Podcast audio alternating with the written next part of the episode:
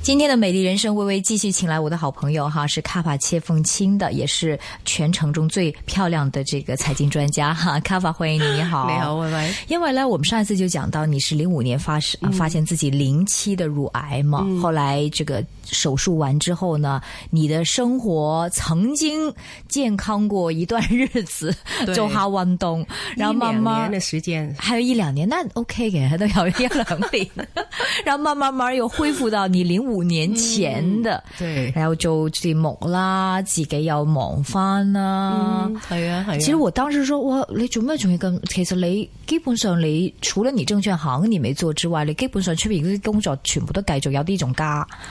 都冇乜加到噶啦。其實诶、呃你你喺電台工作以前，好似最近都多咗嘅喎。都係好少啫。即係基基 本上，基本上而家都係好少，即係唔，我都唔係一個禮拜翻足五日嗰啲嚟。哦，好你你覺得已經好少㗎啦。係啊，係啊，係啊，都已經少咗噶啦。其实我觉得就是说，嗯呃，因为我知道你的家庭背景其实不需要，基本上不需要你工作，即係你没有呃我，哦咁又冇咁講。你係冇乜，即係真係嘅，你係冇乜，即係呃屋企人需要你靠你嘅主持嚟哦咁到梗係 make a 啦 living，你明唔明啊？係係係係都唔會噶啦，係咪？係係個死噶啦，係咪？係所以你是不需要辛苦的，但係你自己咧又好似唔可以得閒，係咪咁嘅性格？我又我唔可以得閒咯，我覺得唔做嘢對我嚟講都幾辛苦噶。係咪係啊？啊，你叫我喺屋企做乜嘢咧？啊咁雖然喺屋企都可以好多嘢做，係咁啊但係我又覺得我安排到啦啲時間，尤其啊是而家咁淨係做節目做兩個兩個鐘頭節目咁。但係你要之前要 prepare 噶嘛咁當然啦，咁但係跟住有就算 weekend 嗱有陣時有啲嗯應該係咁講，就算我唔做節目。我都要 prepare，因為點解咧？咁我自己都有我自己嘅 portfolio，㗎嘛係係咪？明白咁我只不過係順便 啦，我做完之後，我就晏晝去講下啦，咁就啊係咁啫。咁明所以白我又覺得對我嚟講又唔係話好大壓力，所以變咗我都覺得係可以應付到咯。如果你完全叫我唔做嘢，坐喺屋企，我又喺度諗緊。會唔會自己會變得係同個社會脱節啦？第一，第二，誒、我仲會唔會好似而家咁？誒，仲有咁多朋友呢？咁哦，會少一點，係啊，係啊，咁所以我我都係幾喜歡工作嘅。嗯，嗯，然后其实你这几年你比起零五年是轻松的多了，係啊，輕鬆咗好多，因為小朋友大咗啦。小朋友大了，係啦，咁誒同埋誒做嘅嘢又輕鬆咗啦。以前有證券行啦，始終你又要做證券行，又要做傳媒，系 啊，咁你而家 quit 咗份證券行嘅工，你淨係淨係做傳媒係好少嘢咯。真係好嗨少嘢是係是咯，然后我就，但是你还是比较容易是好好多嘢容易上心嘅人，係啊，而家不過慢慢，我覺得我真係好咗。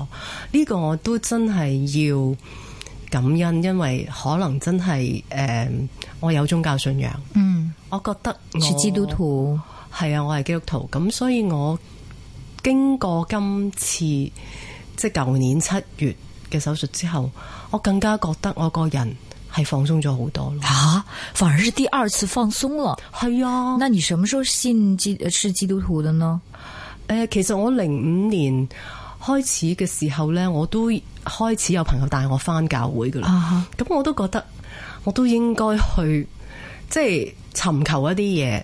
咁但係我始終呢，你知我個人都係都係一個硬頸，同埋唔係好唔係好願意去接受有啲嘢原來唔係喺自己嘅手度控制嘅。嗯，咁所以呢，我就零五年一路翻教會嘅時候呢，我都一路我覺得自己嘅信仰呢嘅經歷呢，就喺個門口度徘徊徘徊，冇行只腳入去嘅，嗯嗯冇行只腳。我個個禮拜去教堂㗎，嗯咁我又誒、呃牧師介紹嘅書我又攞嚟睇㗎。嗯，但係我好衰，我我我我覺得我好似喺以前做 research 咁咯， 我要睇下啊睇下啊，即係。有冇 proof 先？有冇 有冇即係啲往績係點？嗯係啊， 個歷史係點啊？喂，management 係點啊？睇下啲牧 師點，即係有即係係一個咁嘅心態去，其實係真係好錯啦呢個心 態。啊哈，咁直至到誒舊年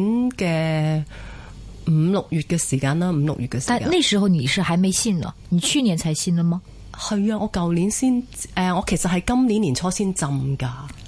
哦，我就係舊年五六月嘅時候，我女翻即係翻，你都知我女翻咗嚟香港。是，咁很佢就漂媽亮的。咪，佢話不如我同你一齊，因為你知道浸禮之前我哋要讀上堂上啲班噶啦。但係你即係孤村這麼多年，你係上咩查經班，你都一定有上係啊，過。我有，上過查經班，但係你冇受過浸㗎。冇。哦，係啊，係啊啊，我一路喺度好似做 research 咁咯。哦哦哦哦，係啊。哦，咁所以就我女話：，誒媽咪，不如我哋行前一步啦，我同你一齊去上福音班、浸禮班，我哋其實應該即係多啲認識。我諗上呢啲班呢，會你啲問題會得容易啲得到答案。你女兒是基督徒。係啊，係啊。哦，OK。咁啊，咁啊好啦，咁啊同佢一齊上啦，報啦，咁啊七月誒、呃、開班，咁但係好可惜，我報咗名之後冇幾耐呢，醫院就打電話俾我，嗯，就話俾我聽你要翻嚟睇醫生啊，咁咁我話你咩事啊？誒、你翻嚟醫生先同你講啦，咁我已經咁你知道知啦，有事啦，有事係。啦。咁跟住我翻到醫院，醫生話俾我聽，你要做一次 biopsy，因為我哋照到一啲點，嗯一啲點點。嗯咁誒喺我以前患病嘅地方，嗯咁我已經知道，唉，大件事啦。嗯因為一般嚟講，復發都會比之前嗰次係麻煩嘅。嗯咁誒，咁啊，即刻去做 biopsy 啦，去做完 biopsy 出咗嚟嘅報告就係話，誒驗到有 invasive 嘅癌細胞咁樣，嗯咁、你要即刻安排去做手術啦咁樣。嗯咁我就去揾翻我之前嗰個醫生啦，誒、即係安排即刻做手術啦。咁但係就今次嘅手術同之前嗰啲就當然有唔同啦。為什麼？第一，因為我以前呢就局部切除，嗯咁你知道一個人，尤其是我哋東方女性嘅乳房根本就唔係咁大啦。嗯咁、你已經割咗一小部分，嗯，咁你而家仲要再割，咁你仲有啲幾多嘢可以割呢？明白明白。咁就所以今次，而且醫生都 recommend，即係今次嘅切除手術咧，係需要做一個全乳嘅切除咯。哦，明白嗯明白。這個對一個女性來說，是不是影響很大？當初聽到唔開心㗎，誒、嗯雖嗯然我唔係一個身材好嘅女性，但係誒、嗯我覺得係女性嘅一個性徵啦。係可以咁講係係，咁又誒、嗯又覺得自己即係做咗呢個手術之後，會唔會變得好怪啊？即係唔係一個唔係一個正常嘅女人啊？即係有咁諗過㗎。但是有咁外外外人絕對看不出來吧？對咁不但對係？我我我會你自面己對感覺，自己啦，仲要面對我丈夫啦。嗯，嗯係咯，咁咁，但係誒、嗯即係丈夫喺身邊嘅鼓勵係好重要咯，我覺得嗯嗯嗯嚇。嗯，咁他怎麼樣鼓勵你呢？佢話我係神蹟啊嘛，由我結婚咁耐，佢話啲老婆只會越嚟越老越醜樣。係啊佢話佢話誒，我老婆越嚟越靚咁，你話你靚過以前廿歲嗰陣時啊 佢？佢咁同我講 啦嚇咯跟住佢話誒，但係你睇下我，我冇晒啲頭髮，我肚腩咁大，嗱我同你交換啦，你制唔制啊？你有冇嫌過我啊？咁哦，好 sweet 哦，係啊，所以我覺得即係呃誒屋企人嘅支持係好緊好要。緊要噶係啊係，啊好 sweet 啊，譬如我啲仔女啊，咁都即係喺呢段時間係佢哋係真係誒，呃盡量係令到我開心咯。佢哋係點樣令到你開心誒，我仔啊成日陪住我咧，因為舊年暑假啊？哈咁，啊，佢放暑假翻嚟，佢其實係喺柏林做 summer intern 嘅。嗯咁啊咁啱佢翻咗嚟，我先知道有事。咁嗰段時間佢就差唔多係去陪住我噶啦。哇，係啊，嗯咁阿、女就啊，當然啦，女士佢話：嗯，媽咪，我會預備一啲嘢俾你。嗯我做完手術之後，佢預備咗啲咩俾我呢？原來佢預備咗一啲好靚、好靚嘅胸圍俾我。 啊哈啊哈啊哈，OK，都好 sweet 啊，兩係個啊係啊好 thoughtful 啊係啊。我覺得家人就是當我們患病的時候，家人的支持真的最最最最重要。係啊，係啊。係啊，因為自己已經身體上唔舒服，跟跟住你會諗好多嘢。誒、嗯都係嘅，但係我又覺得好奇怪，今次同上次係好唔同咯。零五年嗰次個心係好唔踏實嘅，我感覺係好孤單嘅。吓，今次呢，我個心係踏實咗好多，因為點解呢？我上完一堂福音班之後呢，我需要去做手術，咁我就同牧師講，我話我唔知道我仲可唔可以讀埋呢個班，因為如果我需要做化療嘅話呢，我就要 quit 噶啦，係係啊啊，我要嗰啲好辛苦全力去做嘢。咁我就同牧師講，我話誒、呃不過我會盡量嘅，我會請假啦，請即係做手術喺醫院，咁我當然要請假啦。咁啊，跟住我成日祈禱，我就話：，唉，我唔知你搞乜鬼啊！我而家報咗名讀書，你啊同我搞大搞咁嘅嘢咁。係咁我就話：，唉，神啊！我話我唔理你用咩方法啦，總之你俾我完成個課程啦，我真係好想上堂啊咁。啊哈，咁我自己祈完禱之後，我又個心又唔知點解又即係平靜咗，好安樂。到最後，啊我做完手術一個禮拜出院，我都即係誒係啲體力差啲啦，但係我都真係 recover 得好快。嗯咁最後梗係當然要去醫生度睇報告啦。嗯咁個報告係好令我振奮咯。嗯，個報告話俾我聽，我唔需要做化療咯。我最擔心嗰樣嘢，我唔需要做化療咯。係咯，佢佢 answer your prayer，係啊，咁因為我之前做過電療，我亦都唔可以再做電療啦。咁但係我要電療只能做一次啊，係啊係啊，一個部即係一個位置只可以做一即係做一個療程，即係 OK 嗰三十次。 OK 咁之後又唔可以再做嘅。 I see，係啊，咁又唔需要做化療，又唔需要做化療哇，但係我就要食五年嘅荷爾蒙治療嘅藥啦。呃，我首先想問，在什麼情況下是不需要做化療的？嗱，第一我個腫瘤嘅嗰個呃 size 又唔係好大啦。嗯，咁第二就喺入邊揾到嘅癌細胞呢，誒係屬於一個誒、呃比較上多人嗱，第一就唔係最惡嗰隻 HER2 啦。哦，啊，如果係 HER2 咁就一定要做啦，但係好好好彩唔係啦。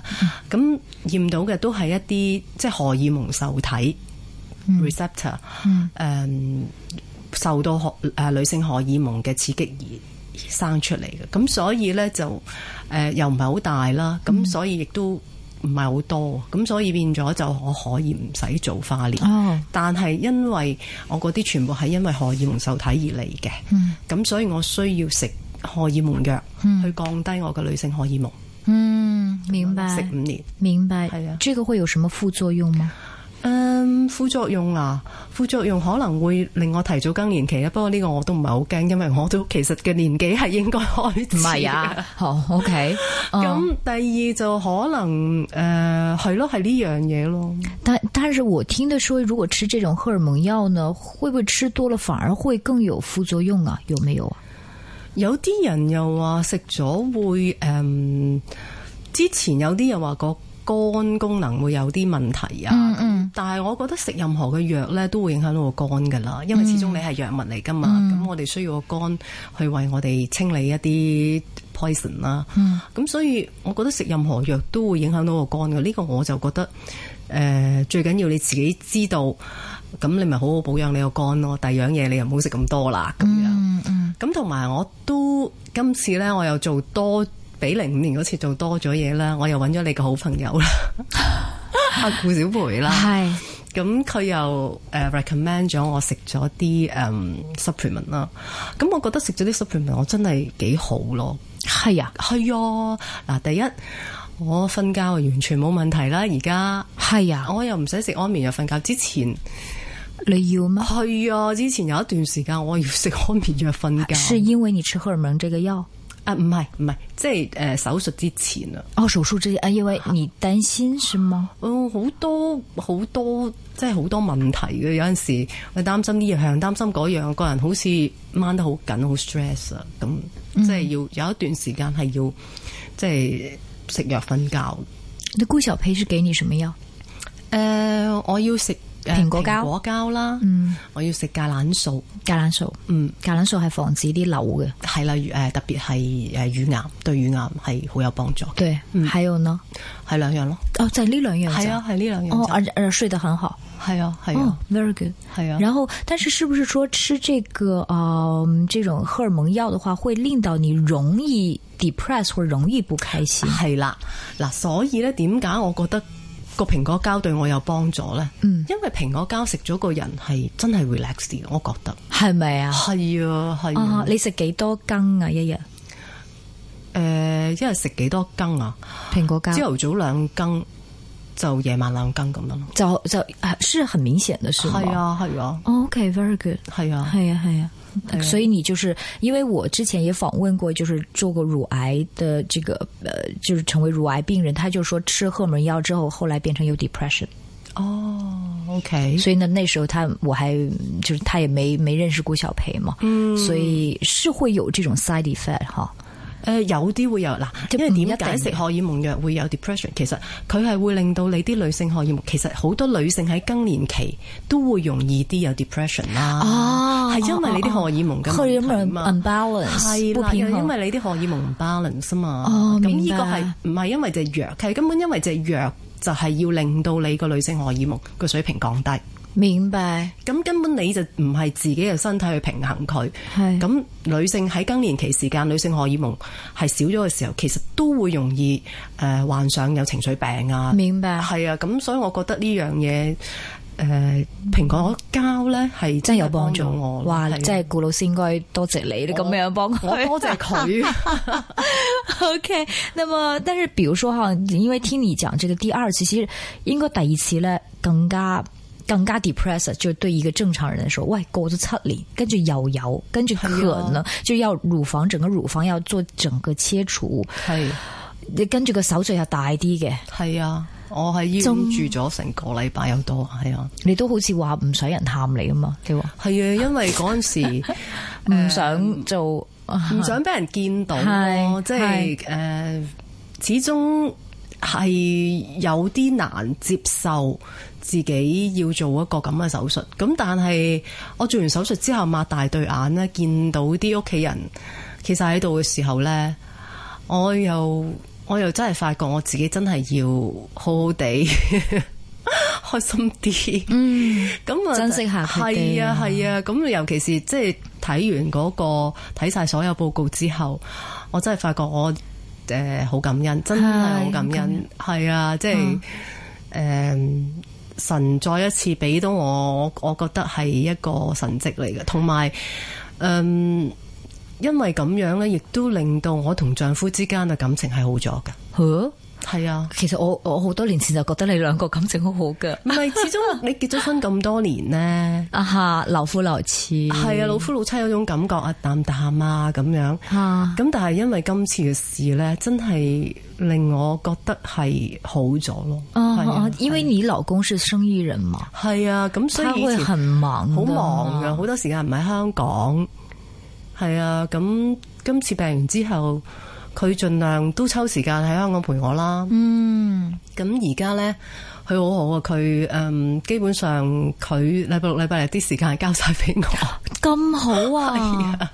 太好了，哎呀太好了哎呀哎。呀其实那时候也是好，就很多时时候呢，我们这种大病呢，就是可以体验到家家里人的关怀的重要性。上一次访问这个呃霍太太，就是霍建宁的嗯太太，她也是得你这个病吗？然后呢，她就做手术之后呢，然后还要做这个化疗啊等等。然后那个她先生就说，他把就你知佢有几忙噶啦，佢先係當生哎然應該忙過啦你嘅先生係啊嘅。應該係啊然後他是把所有的會議搬到香港開。佢話我全部好似有三個月時間，佢唔飛去任何外國地方嚟度、開會，然後就陪他。然後他說：你掉頭髮唔緊要，我剃光頭，同埋你一齊。佢都冇乜頭髮㗎。你老公嚟講㗎係咪啊？即係即係咁樣咧，即係那那霍太就很開心。即係其實嗰個都係一個好大嘅 support 嚟。誒、一定啊！我覺得如果誒、嗯患病咧，家人嘅支持係好緊要噶。嗯，家人嘅支持係令到你康復得好快嘅，我覺得，因為佢俾到動力你咧，你會發覺，如果你係誒愛你屋企人呢，你唔想佢哋擔心呢，你都希望自己快啲好翻。明白，但我在想，如果我第二次的话，就是说我你你当刚才说就比较在唔开心，因为有这种的手术要切除，最慘就係再擔心呢，之後使唔使做化療？其實我誒、你話全乳切除呢，我都仲未係最系、最驚，我最驚係到時候我需唔需要再做化療呢？進一步，因為外科醫生又未必俾到意見你啦，咁要睇埋腫瘤科醫生嘅意見啦，咁樣等腫瘤科醫生同外科醫生一齊開會決定去點樣做。嗯咁所以變咗，嗯，我覺得仲係有好多 uncertainty 啦。对，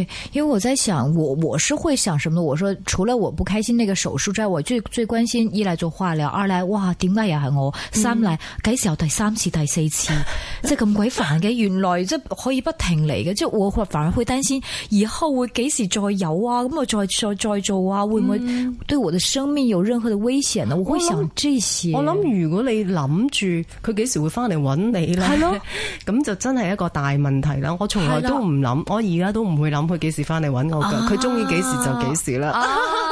但是我覺得你是把這個這個憂慮交還交給上係上啊，帝我了覺得所有嘢由我自己安排嘅，我就盡量安排得最好啦。有啲嘢係唔係我自己安排到嘅，咁我就由上面嗰個去安排啦。嗨，係啊，咁至於佢點樣安嗯擔心排你嚟咧？做咩咧？係咯係咯啱咯擔。心嚟做乜嘢咧？係因為呢個本是 under your 係啦，冇 control，錯你控制唔嗱到如嘅果自嘢，己擔心嚟可做以安咩？排到嘅嘢，當然要盡量去安排得最好。係係但係有啲嘢係你真係擔心嚟自己真冇用嘅係係做唔到嘅，你就無謂無謂去勉強自己。我以前就好中意去勉強做一啲其實唔係其實唔係你 control 唔到嘅係啦，我 control 唔到嘅嘢，嘢。例如咧，嗯，好多噶，我嗯我覺得係自己諗住，誒、哎我諗住呢個 step 係咁，跟住係點啊？自己嘅事業啊，家庭啊，細路仔讀書啊，係啊係啊擺佢入咩學校，跟住一步步點點點點，你個女有少少感情問題，你都擔心得不得了。係啦，咁即係呢啲 嘢點解可以咁呢？咁我我而家唔我唔再去誒、呃勉強自己諗一啲根本上自己係冇辦法解決到嘅嘢噶啦。啊，係啊很好，很好，就完全放鬆了。係啊那這個手術的過程很複雜嗎？然後你手術嘅過程就嗯，其實就而家以今時今日嘅科技嚟講就唔發達嘅，誒唔唔係咁嗯好複雜複雜嘅，因為你始終誒、嗯乳房嘅切除啦，跟住做翻個 reform 啦，嗯咁、我諗誒、呃其實都一日之內做晒噶啦，明白。嚇比如说，现在我们知道 Angelina，、她是没有发现自己有细胞，她就说她妈妈有过，所以马上要切除什么的。这种的态度你赞成吗？誒呃嗱喺誒，我覺得好似佢咁，佢自己覺得安心，我覺得第三者就無謂講咁多嘢。最緊要佢自己覺得安心，但係我只可以咁講啦。做完手術之後，你話會唔會同誒冇做手術之前係一樣呢？外觀上可能人哋睇唔到，我哋睇唔到啦，系啦嚇。就算可能誒，嗯佢、先生亦都未必會發現有咩分別，都未定啦，我唔嗯知啦吓，咁、但係呢，我始終覺得做過個手術就係做過個手術，嗯個手術係人做嘅，嗯，人係永遠唔唔及可神以啦同神嘅功夫去比拼。系係啊，咁正如我做完手術，我都覺得我隻手呢嘅活動情況呢，係同以前係有啲唔同嘅。哦，因为她这个淋巴接近手臂，係啊，因為誒、呃我都有割到少少淋巴嘅，哦哦，咁就驗到個啊淋巴就冇事啦，咁我好開心。咁因為割咗少少淋巴呢，所以會令到隻手第一，你始終即係嗰度嗰啲皮膚係會扯住啦，嗯第一啦。第二呢，同埋就誒隻、手你會容易啲水腫啦，啊水肿，为什么会水肿？因為你淋巴係負責排汗啦。哦哦，啊嗰啲嘢，咁 OK 你隻手如果係嘅話，啲水冇咁容易排出去，咪容易啲水腫咯。誒、哦，另外一樣就係隻手，譬如嗰個活動範圍都同另外隔離嗰隻係有啲唔同嘅。誒、嗯嗯，所以唔可以游水啦。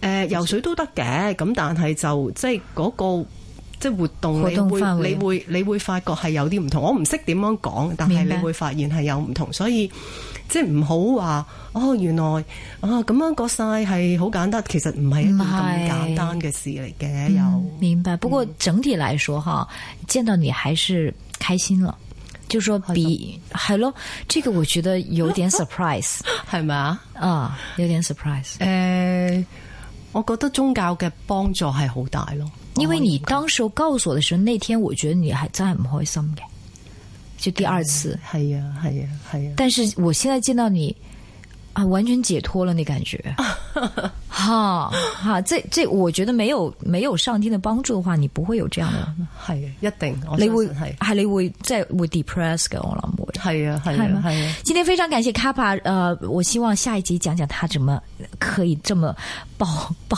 持青春常驻的秘秘诀哈，谢谢你卡帕。